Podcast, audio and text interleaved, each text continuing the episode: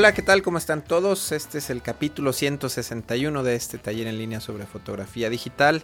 Mi nombre es Guillermo Flores y a través de este podcast eh, comparto con ustedes algunos temas relacionados a la fotografía digital.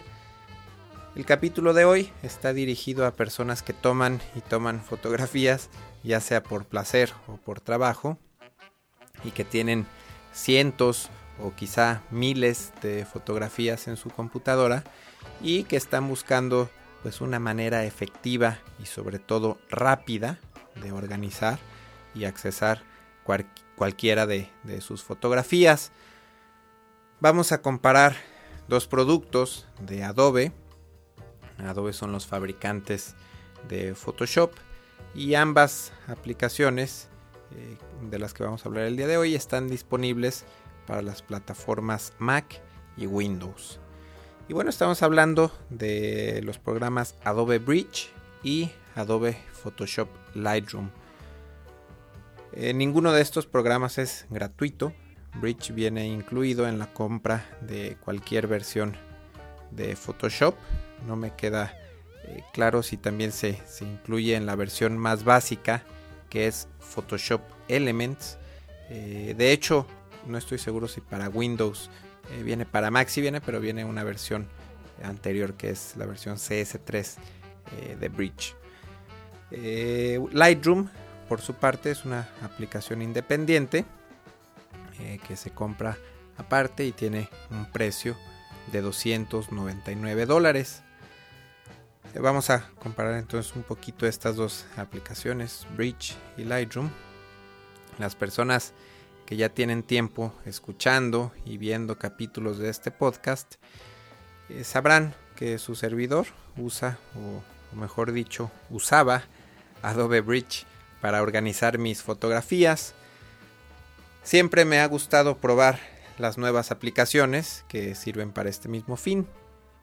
Cuando Apple lanzó el programa Aperture, lo probé ligeramente y encontré pues algunas cosas que me gustaron, otras que no.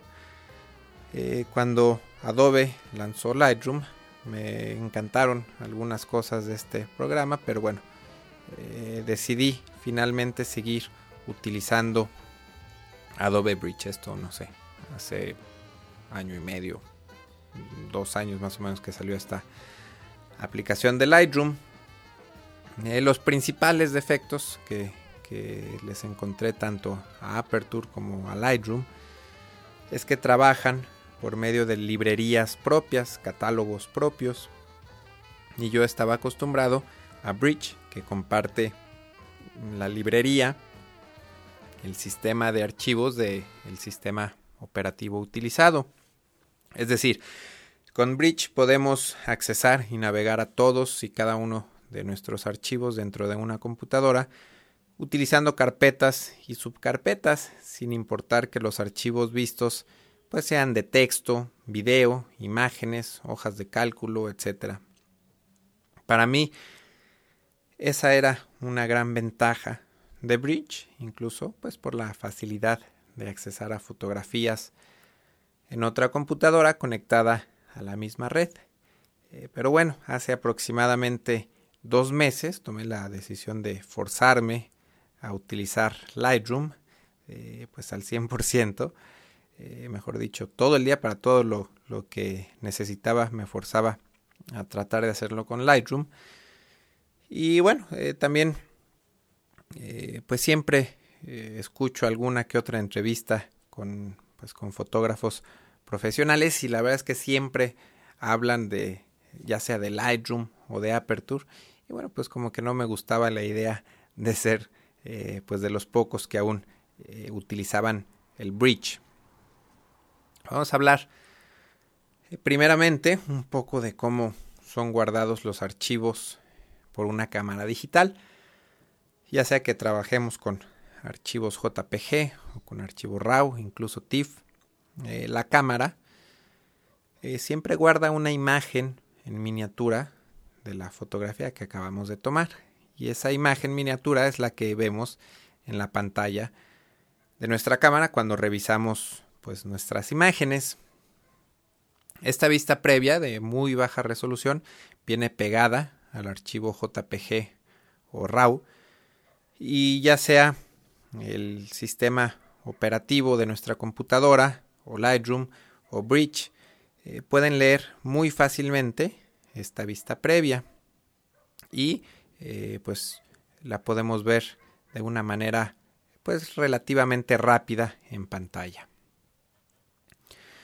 El asunto se complica un poco cuando queremos hacer zoom a esa imagen o ver solo un pequeño detalle, ya que para esto la computadora necesita leer eh, cada píxel de nuestra fotografía y esta tarea pues puede, puede tardar desde eh, fracciones de segundo hasta pues algunos minutos, dependiendo obviamente del número de fotos, del tipo de archivo, de la resolución de la cámara, etc. Este proceso se le llama generación de vistas previas al 100% o generación de vistas previas de 1 a 1. Es decir, que una vez que esta vista previa al 100% sea generada por cualquiera de las aplicaciones en cuestión, podremos ver y navegar en todos los detalles de nuestra fotografía para checar, por, ejemplo, el enfoque o si alguien cerró los ojos, en fin. Aquí empiezan las diferencias grandes entre estas dos aplicaciones.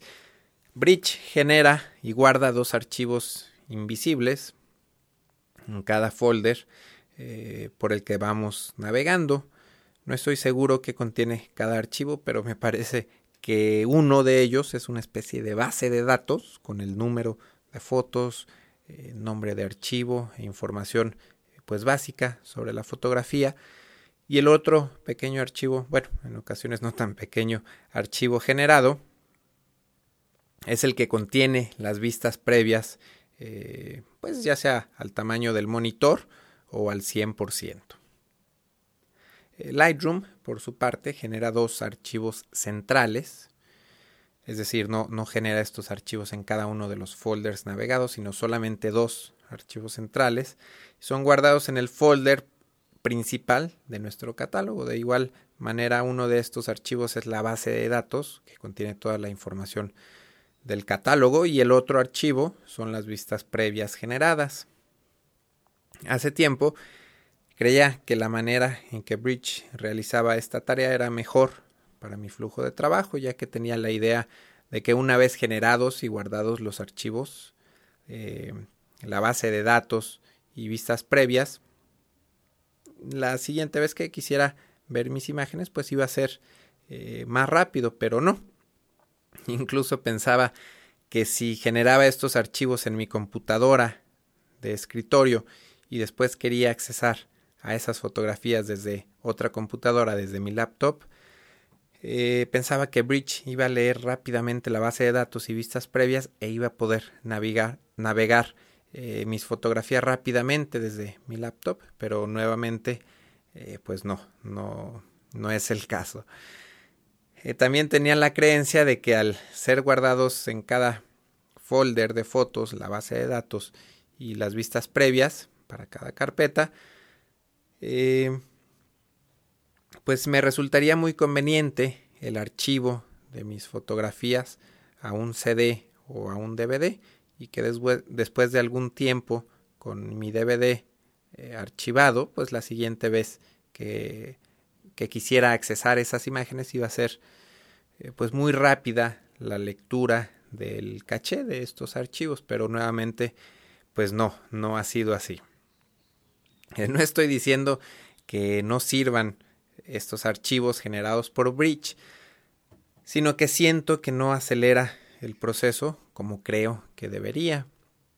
Mi desesperación y búsqueda de nuevas opciones se generó también a raíz eh, pues de que cada vez tengo cámaras que toman fotos y supongo que, ustedes también, eh, cada vez existen cámaras que pues tienen mucho mejor resolución y generan archivos RAW mucho más pesados. Estamos hablando de que en una sesión para fotografías de algún catálogo de ropa o de calzado, pues realizo un promedio de 600 fotografías en formato RAW. Eh, cada archivo pesa alrededor de 20 megabytes. eh, y muy a menudo pues termino un día de trabajo con 12 o 16 eh, gigabytes de información de fotografías en formato RAW. Entonces, pues imagínense mi frustración de tener que esperar y esperar para poder revisar y dar ajustes a mis fotografías. Entonces, pues bueno, trabajando con Bridge desarrollé algunas técnicas para pues facilitarle el trabajo a la aplicación y era simplemente dividía mi, sesión de fotos, mis trabajos en carpetas de alrededor de, de 4 gigabytes, de acuerdo a cómo iba descargando mis tarjetas de memoria. Hacía carpetas llamadas tarjeta 1, tarjeta 2, etcétera.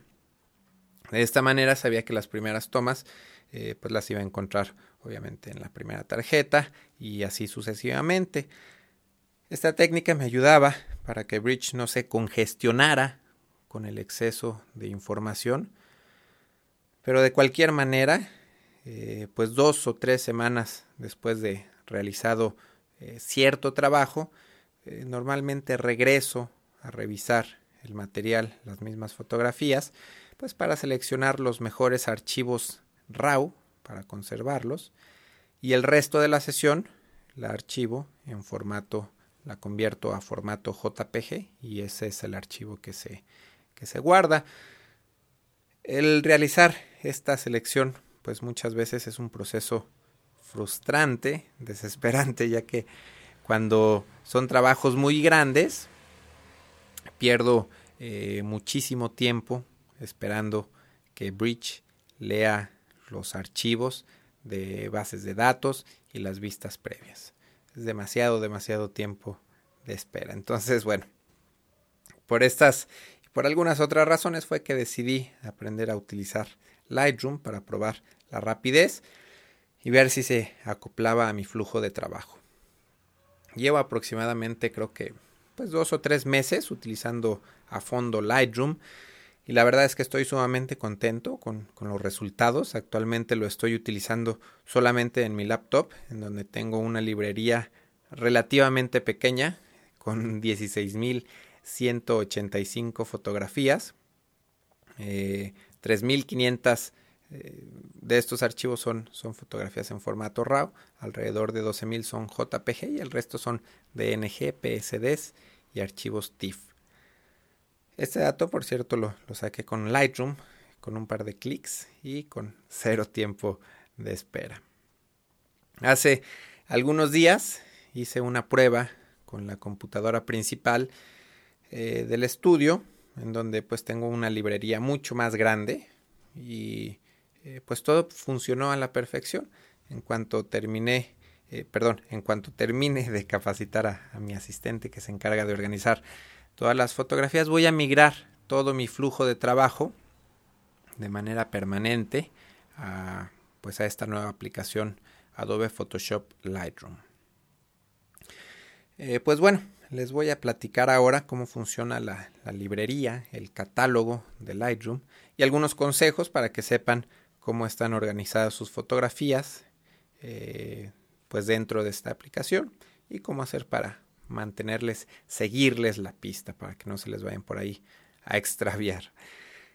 Lightroom, como ya les platicaba, funciona por medio de librerías o mejor dicho catálogos generados pues por nosotros mismos. He visto usar a fotógrafos esta aplicación con varios diferentes catálogos, un catálogo para cada folder o para cada sesión, para cada trabajo. Yo en lo personal preferí utilizar un solo catálogo general y en ocasiones, eh, pues sobre todo para exportar un trabajo a otra computadora, utilizo un catálogo por sesión, pero solamente al momento de exportar. Eh, todas las fotografías que tengo en mi computadora las guardo en un solo folder principal. Dentro de esta carpeta genero subcarpetas con un nombre descriptivo para cada trabajo. Dentro de este folder separo las fotos en archivos eh, JPG, RAW, eh, fotos retocadas, etc.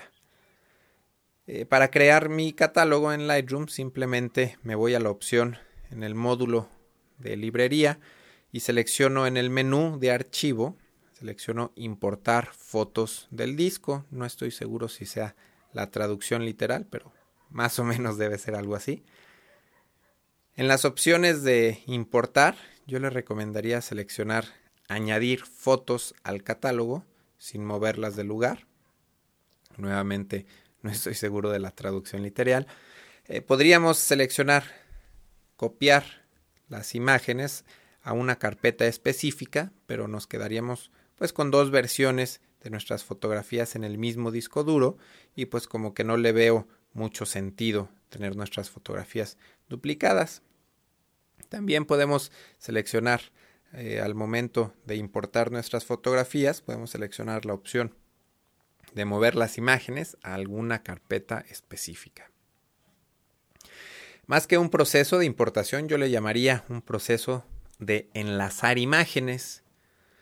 Lightroom va a escanear la carpeta que le pidamos importar, va a contar eh, las fotografías que hay en la carpeta y en las subcarpetas, los nombres de las subcarpetas, va a escanear qué tipos de archivos son, de qué resolución, etcétera, etcétera. Y en este proceso de importar podemos seleccionar opciones de generar vistas previas de tamaño mínimo, de tamaño estándar o al 100%, dependiendo la opción que seleccionemos, Lightroom va a tardar eh, pues más o menos tiempo en este proceso. La creación del catálogo es relativamente rápida, lo que puede ser bastante tardado es la generación de vistas previas, sobre todo cuando seleccionamos al 100% o de uno a uno. En una prueba que hice con la computadora principal del estudio, el proceso duró pues toda una noche, claro, estamos hablando de un catálogo de quizá, no las conté, pero yo creo que a lo mejor eran unas 30 o 40 mil fotografías. Eso sí, a la mañana siguiente que, que terminó el proceso llegué a la computadora y podía navegar de carpeta en carpeta y ver cada una de esas 40.000 imágenes de manera instantánea a tamaño real eh, y algunos eran archivos RAW, JPG, TIFF, PSD, en fin, bastante, bastante rapidez. Eh, pues una vez que el catálogo es creado, es muy importante tener en cuenta que si renombramos desde el sistema operativo una fotografía o la cambiamos de lugar o renombramos una carpeta, eh, pues Lightroom ya no va a poder editar esa fotografía o esa carpeta porque va a quedar roto el enlace. Eh, pues Lightroom ya no va a encontrar la fotografía, pero bueno, no hay nada de que preocuparse. Todos los movimientos como renombrar, creación de carpetas y subcarpetas, absolutamente todos los movimientos pueden ser realizados desde dentro de la misma aplicación y al realizarlos así, pues tenemos la seguridad de que Lightroom mantiene los enlaces de fotos y carpetas.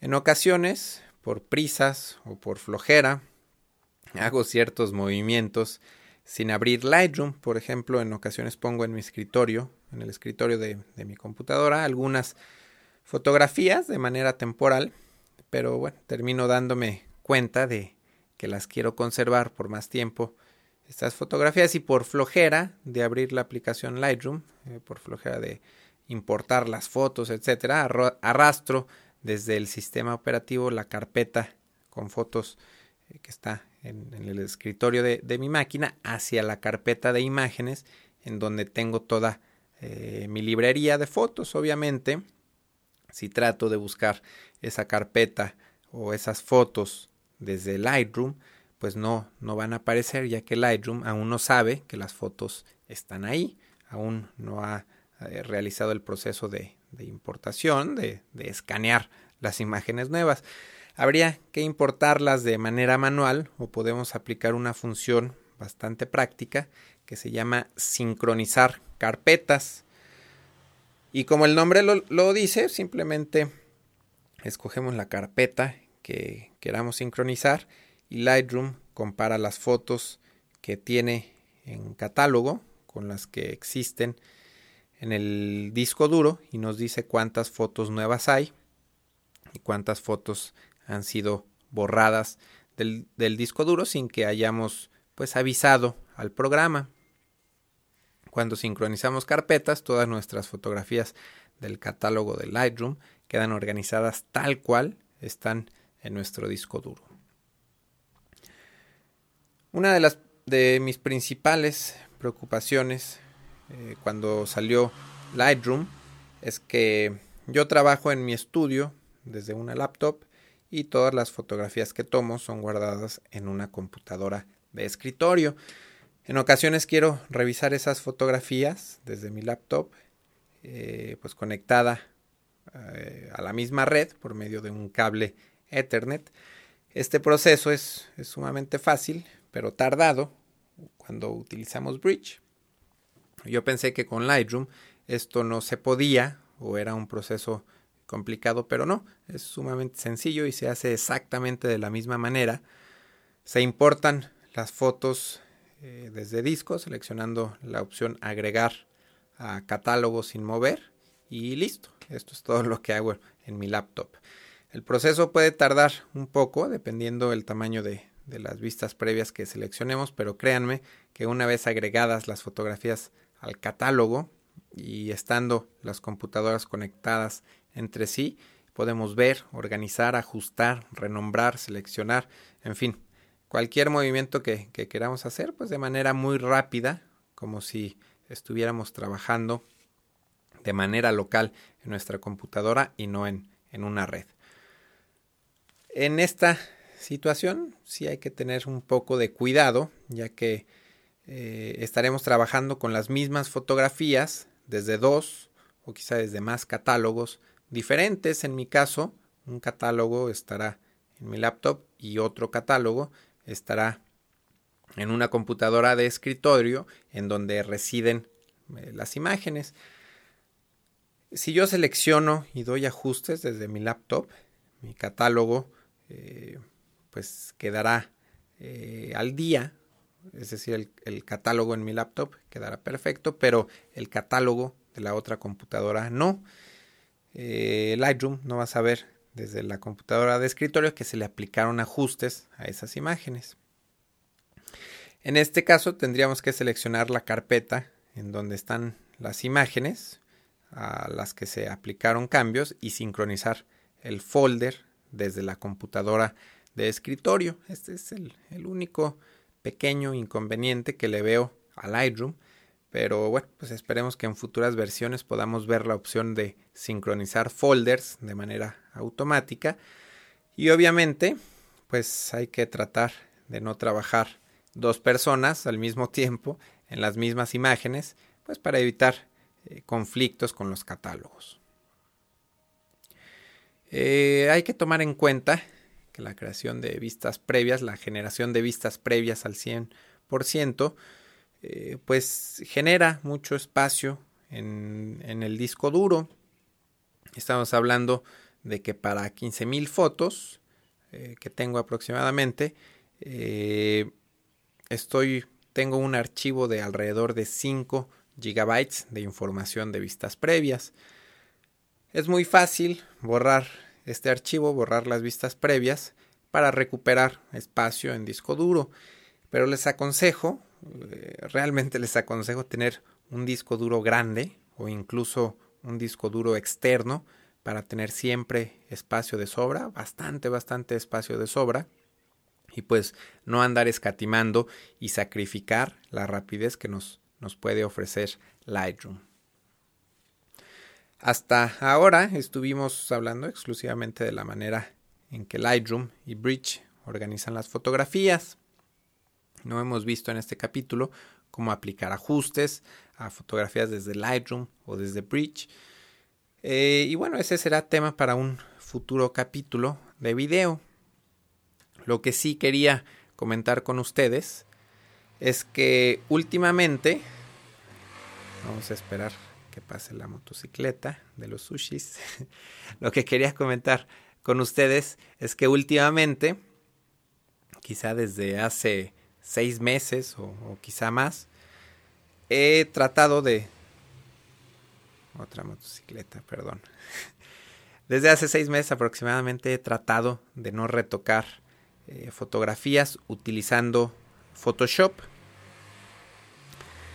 creo que un 99.9% de las fotografías que he subido a mi blog o a mi página de Flickr eh, son fotografías que no han pasado eh, en lo absoluto por Photoshop. Todos los ajustes y todo el postproceso han sido realizados ya sea con Bridge, con la combinación de Bridge y Adobe Camera Raw o últimamente eh, con, con Adobe Photoshop Lightroom. Les comento esto porque me acabo de dar cuenta que pues ya no me gusta pasarme las horas retocando fotografías en Photoshop. Prefiero mil veces estar tomando fotos o estar seleccionando eh, o aplicando ajustes a mis fotografías desde Lightroom, actualizar mi blog, en fin, hacer otras actividades eh, que bueno, que estar pasando el tiempo eh, retocando las fotos en Photoshop. Además, eh, cada vez más y más diseñadores gráficos o pues sí, gente de, diseño, creativos, de agencias de publicidad, dominan más el uso de esta herramienta de Photoshop. Siento, curiosamente, que Photoshop se está convirtiendo en una herramienta de diseñadores más que en una herramienta para fotógrafos. En mi caso particular, tengo en el estudio a una persona que se encarga del postproceso de imágenes con, Photoshop, de todo lo que es retoque. Y tengo a esta persona porque hay muchos clientes que necesitan ciertos retoques, que, nos piden eh, algunos retoques. Y bueno, estos clientes pues no tienen personas, diseñadores que les puedan hacer este trabajo. Entonces es un servicio eh, que ofrecemos aquí en el estudio. A lo que voy es que creo que para un fotógrafo o, para un estudio de fotografía, sí es muy importante tener a una persona que se encargue de Photoshop.